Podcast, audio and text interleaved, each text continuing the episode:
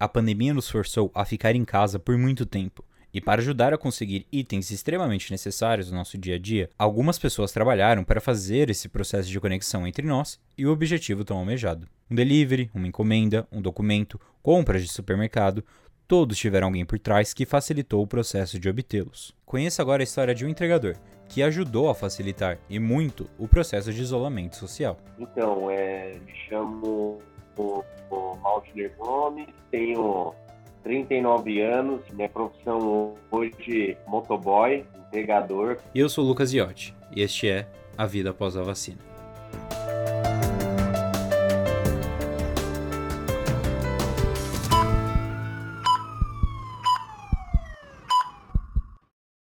Ter que sair de casa para levar vários itens de um lugar para o outro, se arriscando enquanto outras pessoas estavam se protegendo em casa, não foi fácil. Cara, eu lembro que, que no início a gente não dava meio que muita atenção. Na verdade, acho que foi geral, né? Então a gente só achava que, que poderia acontecer com os outros e nunca fosse chegar tão próximo da gente. Até o momento que deu, que deu realmente aquele, aquele start e, e aí veio o medo, né? Então, no, no início da pandemia, quando tudo aconteceu, é, a gente não dava tanta atenção, usava uma máscara, mas não tinha tanto receio. Quando o negócio veio e deu aquela, aquele boom que eu falo, né? De, foi, foi meio que fugiu a palavra agora, mas assim, geral, global o negócio. Aí a gente viu, meu, o negócio tá, tá feio. Só que aí, por outro lado, muitas pessoas conseguiriam é, trabalhar de casa, outras não, e o nosso serviço não tem como, é rua. Então, foi lidando diretamente cara a cara com quem você não conhece e então, deu medo do caramba. Confesso que até hoje ainda tem hora que, dependendo, você, você parece que bateu essa pessoa aqui. Se ela tá desse jeito escondida na casa dela, ou para fazer alguma entrega, você vai fazer entrega, a pessoa meio que não quer nem aparecer, você já fica com receio. Caramba, será que essa pessoa tá com, tá com uma Covid aí? E a gente fica no meio que numa tensão, né? Mas não tem jeito. Tem que trabalhar, então vamos que vamos. então, com relação às entregas, aumentaram muito. Então, eu posso falar que, tipo, quem tem moto não ficou sem trabalhar e quem ficou sem trabalhar acabou arrumando uma moto ou uma bicicleta, enfim, para fazer entrega. Uhum. Então, a, a, assim, teve um aumento muito grande de entrega, porém, ao decorrer dos meses, também foi caindo. Porque todo mundo que ficava em casa, de alguma forma, apertava. Se a pessoa tinha uma moto, ela ia baixava o aplicativo e ia para a rua. Então, isso trouxe um pouco de impacto. É... Automaticamente, você vê, subindo tudo, a economia está uma loucura e o preço da gasolina lá em cima, é... a gente começa a rodar muito com a moto, então tem uma manutenção da moto muito grande, né? É... E se colocar no papel, acho que quando chegou no auge da pandemia, tipo, já não estava dando para ganhar muito dinheiro, você estava sobrevivendo, mas pelo menos estava dando para tirar alguma coisinha. Hoje já, assim, percebo que vem voltando ao, ao normal. As pessoas estão voltando para os serviços normais delas, então estão deixando um pouco o aplicativo de lado. Aqueles que entraram por necessidade mesmo, né? Diferente da gente que já tem a, a, a, o serviço como uma profissão, né? Uhum. Então, acho que a grande diferença foi essa.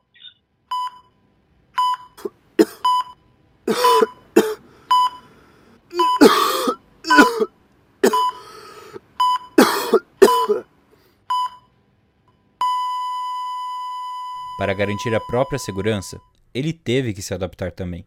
Então, no início da pandemia já começou, acho que internamente, né, meu? Porque esses aplicativos são grandes empresas, né?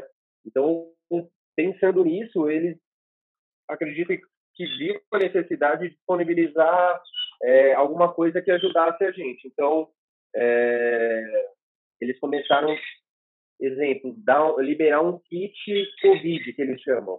Que vinha uma máscara, e álcool. Essa foi a ajuda do, dos aplicativos. E acontece isso até hoje. É isso.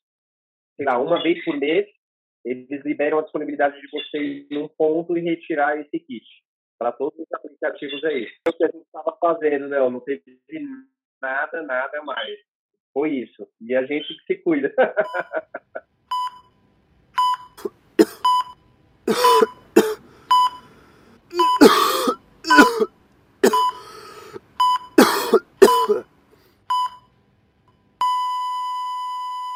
Mas o receio de ter que manusear diversos itens entre vários lugares em que a higienização nem sempre era garantida era bem grande. Cara, no, no começo a gente ficou meio paranoico. E, na verdade, com toda. É, ficou paranoico e deveria ficar mesmo, porque o negócio era sério e a gente não, não dava importância, né? Mas para você ter noção, eu cheguei a fazer aqui em Guarulhos várias entregas quando fizeram aquele aquele hospital de, de Covid no CECAP. Uhum. Montaram lá um, uma estrutura e, meu, quando falava, meu, você vai ter que entregar lá pro médico. Mano, a gente ficava, tipo, brigando. Não, eu não vou, eu não vou. Pô, eu não quero chegar nem perto. Então gerava um medo, mas ao mesmo tempo falava, pô, se eu não for, eu vou deixar de ganhar dinheiro. E junto com isso, a gente acabou um pouco se, se afastando de muitas pessoas, que foi o caso geral de todo mundo. Né? Para você ter noção, é, eu sou divorciado e eu fiquei meses sem ver minha filha. Tenho uma filha de, de 10 anos e eu combinei com a mãe dela. Falei, meu, quando eu estou direto na, na, rua, eu vou passar ela e ver ela no portão. Então ela ficava dentro do portão, eu parava a moto na frente da casa dela e ficava conversando com distanciamento. E, meu, tinha dias de chorar, porque, pô, saudade de dar um abraço da, na, na, da própria filha e não, por, não poder porque tinha medo de, sei lá, vai que eu faço alguma coisa para ela, né? Eles fazendo a, a, a, o isolamento certinho e eu que estava na rua, então era eu que tinha que, que me afastar. Então foi assim durante, meu, muitos meses. Foi, foi, não foi fácil, não. Mas passou, graças a Deus deu uma melhorada, agora já, já voltou ao normal.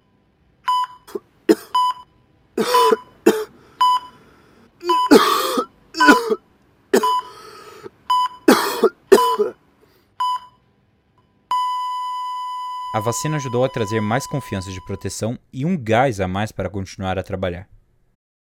Cara, na verdade, acho que nem tanto para mim. Eu com, eu com essa pandemia, eu tive três pessoas muito próximas da, da minha família que acabou que acabou partindo aí por conta da do, do vírus, né? Foi minha avó e dois tios. E foi em, tudo em questões de questão de duas semanas três pessoas faleceram em três semanas por conta é, da Covid, né? Então, a família inteira, tipo, estava em choque, mesmo todo mundo afastado. É, acho que até hoje ainda pesa bastante o, o sentimento de perda tal. Então, quando chegou essa a, a, vacina, começou vindo das pessoas mais que trouxe mais impacto assim de ficar contente. Foi quando eu levei minha mãe para tomar a vacina dela. E eu fui de moto com ela, porque minha mãe anda de moto. E aí eu coloquei, quando eu fiquei sabendo que era a data dela, coloquei ela na minha garupa, fui lá buscar ela na casa dela, coloquei ela na minha garupa e fui levar ela para tomar a vacina. Peguei a filhinha lá atrás dos carros lá e, meu, de verdade, meu, a emoção descritiva, assim, porque você, tipo, dá aquela respirada e fala, puta, chegamos até aqui, vamos tomar a vacina e graças a Deus minha mãe tá aqui, né, meu. Quando eu tomei a vacina já foi um pouco mais, uns meses depois, já tava mais tranquilo, mas a felicidade foi de ver que outras pessoas já estavam tomando e que, puta, meu, vamos sair dessa, né? Vai, uhum. já, já vai normalizar. Acho que o sentimento foi esse, de, de gratidão por ela ter conseguido tomar e graças a Deus está tudo bem.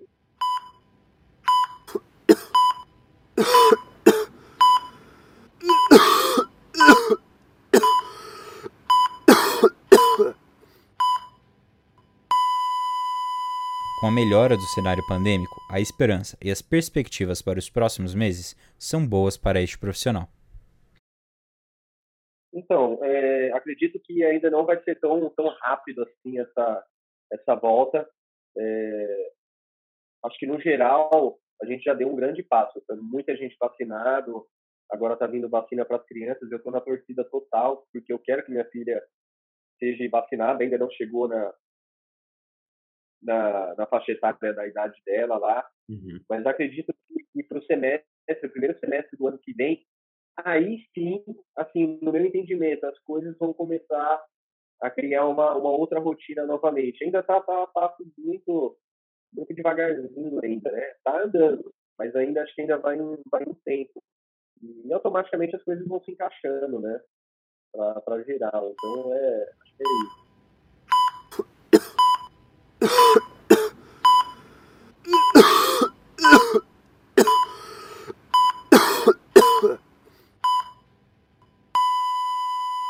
Por fim, ele ainda passou um recado para todos os que estão esperando seus itens serem entregues. Putz, cara, é... Nossa, é até difícil de a gente falar da gente mesmo, né? Da profissão ainda. Mas vamos lá. É... Eu acho que é o, o princípio principal, assim, acho que é o respeito, né, meu? Independente da profissão que seja. Você respeitar o próximo. Já começa daí. Hoje, é, o, entre, o entregador, as pessoas vivem num mundo que é tudo agilidade. Às vezes você quer pedir um lanche, quer pedir uma comida ou um serviço e tem aí a produção do motoboy, né?